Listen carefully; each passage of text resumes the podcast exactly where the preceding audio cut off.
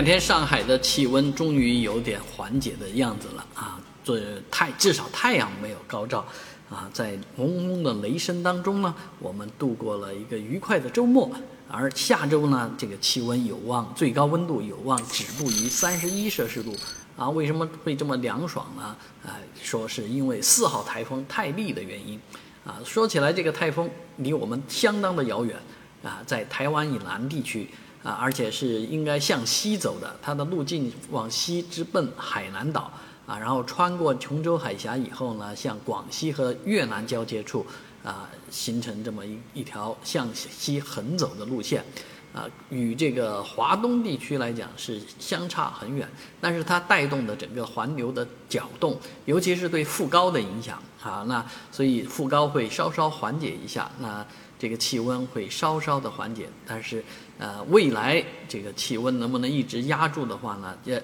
尤其是在三伏天里面要降温的话，基本上还得靠台风。而在这个太平洋上，已经有一几个